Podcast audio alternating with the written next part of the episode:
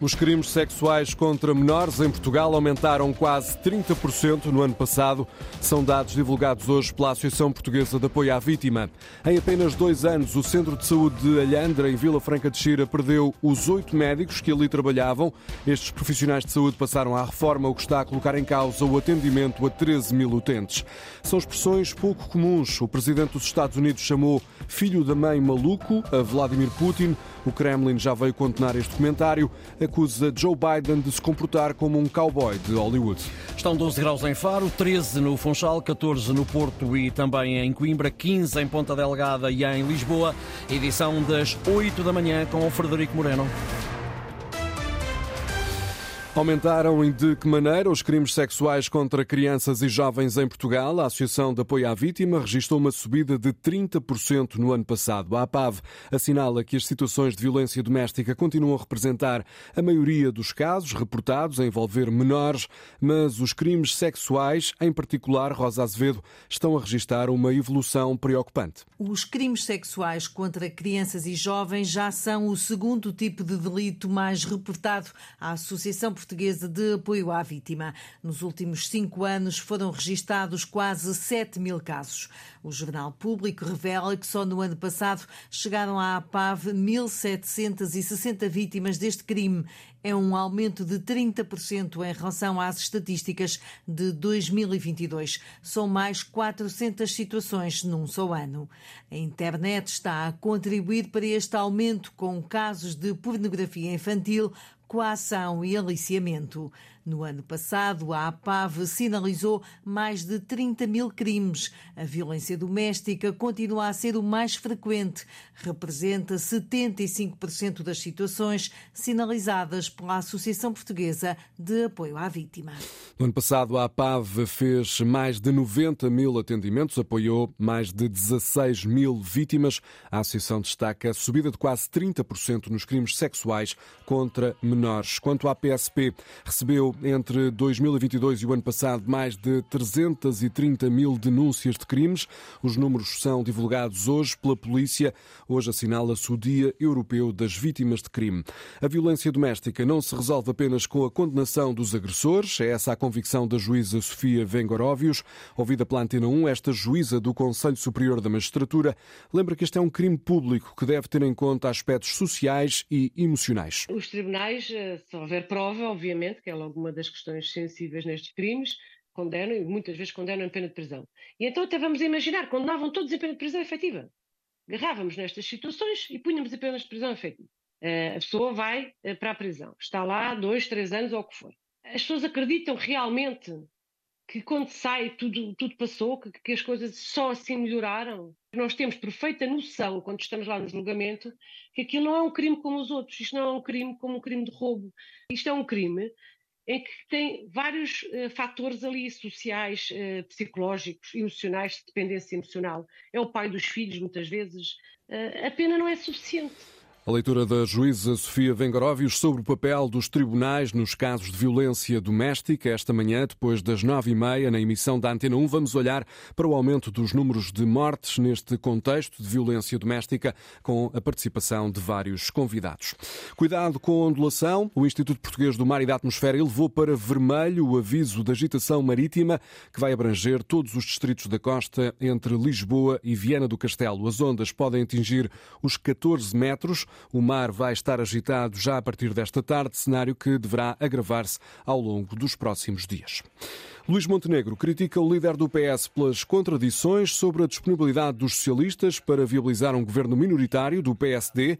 Pedro Nuno Santos afirmou no debate televisivo que o PS não provocaria a queda de um governo social-democrata de maioria relativa, mas ontem fez declarações contraditórias. O presidente do PSD lamenta estes avanços e recuos, críticas feitas Inês Ameixa durante um comício ontem à noite em Setúbal. Luís Montenegro começa por puxar a fita atrás para depois criticar o secretário-geral do PS. Segunda-feira disse sempre que nunca estava em causa, pela parte do Partido Socialista, viabilizar um governo da AD. Na segunda-feira disse que viabilizaria. Hoje já disse duas ou três coisas diferentes. É mesmo caso para dizer que aquilo que aconteceu segunda-feira não era uma convicção, era uma conveniência para aquele momento. O líder da AD endurece o tom contra Pedro Nuno Santos. Basicamente, o Dr. Pedro Nuno Santos quis dar uma de moderado e acabou por trazer ao de cima a sua imaturidade política e falta de preparação para poder dar credibilidade a um projeto governativo. Perante este cenário, aponta Luís Montenegro,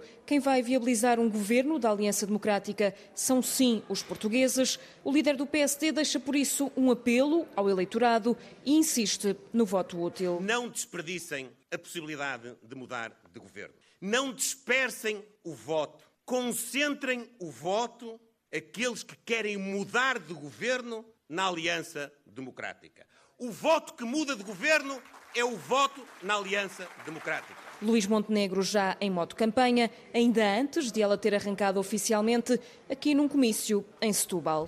Com críticas dirigidas a Pedro Nuno Santos, que ontem começou por dizer que só viabilizaria um governo minoritário do PSD se o Partido Social Democrata estivesse disposto a fazer o mesmo, em caso de vitória dos socialistas nas eleições de 10 de março. Mais tarde, Pedro Nuno Santos corrigiu a declaração, voltou a afirmar que o PS está disponível para viabilizar um governo do PSD sem impor essa condição de reciprocidade o secretário-geral socialista pretende, no entanto, que Luís Montenegro abra o jogo sobre os cenários possíveis depois das legislativas. O líder do PSD tem dito ao longo dos últimos tempos que não é não. Não é não ao Chega. Mas o Chega tem dito sim é sim, que acabarão por ir para o governo se houver uma maioria direita com ou sem Montenegro. Esta ausência de resposta, este silêncio de Luís Montenegro, faz-nos perguntar o que é que ele esconde, do que é que tem medo porque é legítima a nossa suspeita de que aquilo que está em causa é uma aliança entre o PSD e o Chega para impedir o Partido Socialista de governar. Declarações de Pedro Nuno Santos num comício ontem à noite em Vila Real. A poucos dias do arranque oficial da campanha eleitoral, António Costa voltou a surgir em público. O Primeiro-Ministro foi ontem um dos oradores convidados na apresentação de um livro da autoria do líder da Juventude Socialista, um evento onde Costa aproveitou para defender João Alexandre que o PS tem novas ideias para melhorar o país até mais do que a própria oposição. Mais afastado dos holofotes mediáticos desde que o governo entrou em gestão, António Costa aceitou o convite do líder da Juventude Socialista para apresentar o livro que conta com o prefácio de Pedro Nuno Santos. O prefácio, o secretário-geral, chama aliás a atenção que, tendo este livro sido escrito fora de um contexto eleitoral, não deixa de ser particularmente importante. Um livro que propõe 30 ideias para mudar o país e ideias, afirma António Costa, é o que não tem faltado ao PS e ao novo líder do partido. Como, aliás, tenho podido constatar nos debates eleitorais, há mais novidades do campo de quem tem governado nestes oito anos do que no campo de quem se tem oposto ao longo dos últimos oito anos. Até porque, diz o ainda Primeiro-Ministro, não é o facto de haver oito anos de poder que diminuem a capacidade de inovação e de reinvenção. Elogios para o PS, o de Pedro Nuno Santos e o do próprio António Costa. Vai-se sempre inovando, em particular num governo que não chegou sequer a metade do seu mandato, tem pelo menos metade do programa do governo por executar. Numa intervenção em que aproveitou ainda para uma crítica direta a um dos adversários do PS. Com cidadãos da iniciativa liberal, tanto falam de jovens e tanto falam da redução de impostos, pura e simplesmente acabam com o IRS jovem. Propõem um IRS de 15% para todos. Mas só para dizer o seguinte, é que o IRS jovem no primeiro ano não é 15%, é 0%. E, portanto, significa que eles vão mesmo taxar os jovens mais do que aquilo que são taxados hoje com o IRS jovem. Mais críticas à oposição e mais elogios aos socialistas devem ficar guardados para o período oficial de campanha. Tony Costa está a defender que, apesar dos oito anos passados no governo, o PS continua com capacidade para se reinventar. A falta de médicos é um dos temas que tem marcado a pré-campanha eleitoral. Olhamos por isso para um caso problemático em Vila Franca de Xira, no distrito de Lisboa, onde existe um centro de saúde onde todos os médicos passaram à reforma nos últimos dois anos. Com 13 mil utentes, o centro de saúde de Alhandra passou de 8 para 0 médicos. É lá que está a repórter Inês Martins, agora em direto. Esta é uma realidade, Inês, que terá naturalmente consequências no serviço prestado à população. São 13 mil utentes que ficaram sem médico de família por conta dos oito médicos que tiveram de se reformar entre 2022 e 2023. Para perceber então como funciona este centro de saúde praticamente sem médicos, comigo está o diretor clínico, o Dr. Medina do Rosário. Pergunto-lhe em primeiro lugar como é que se faz um centro de saúde sem médicos ou quase uh, sem médicos? Em primeiro lugar, bom dia aos nossos ouvintes. Uh, é difícil. Uh, uma unidade de saúde não são só médicos, também tem uma equipa de enfermagem, de secretários clínicos, que nunca abandonaram a sua população e ficaram aqui. Obviamente que uh, nós sabemos que há este problema geracional em termos da classe médica e realmente após a reforma foram este, este número de utentes que ficaram sem médico. Nós, infelizmente, no Conselho de Vila Franca de Xira, não são só estes 13 mil utentes sem médico. No Conselho de Vila Franca de Xira, nós temos 56.856 utentes sem médico. Para isto, eh, numa medida a curto prazo, com a criação da ULS, com uma capacidade de gestão de recursos eh, mais imediata e com maior prontidão, conseguimos criar já neste mês e meio eh, muitas iniciativas que, que criaram aqui uma nova dinâmica. Fizemos 3 mil consultas que tínhamos em espera de saúde de adulto, pessoas no Conselho inteiro que estavam à espera da sua consulta e que conseguimos criar com uma centralização dentro do próprio Conselho criamos este projeto inovador que realmente está a dar resposta e as pessoas têm, numa semana, conseguem ter consulta. Nesta é importante também referir que existem, eh, destes médicos reformados, alguns que ficaram, mas a prestação de serviço. E aquilo que eu pergunto ehm, é que depois da saída destes médicos reformados, porque é que ainda não foi possível encontrar outros para ficar, ou seja, não a prestação de serviços, mas para ficar e prestar serviço aos utentes?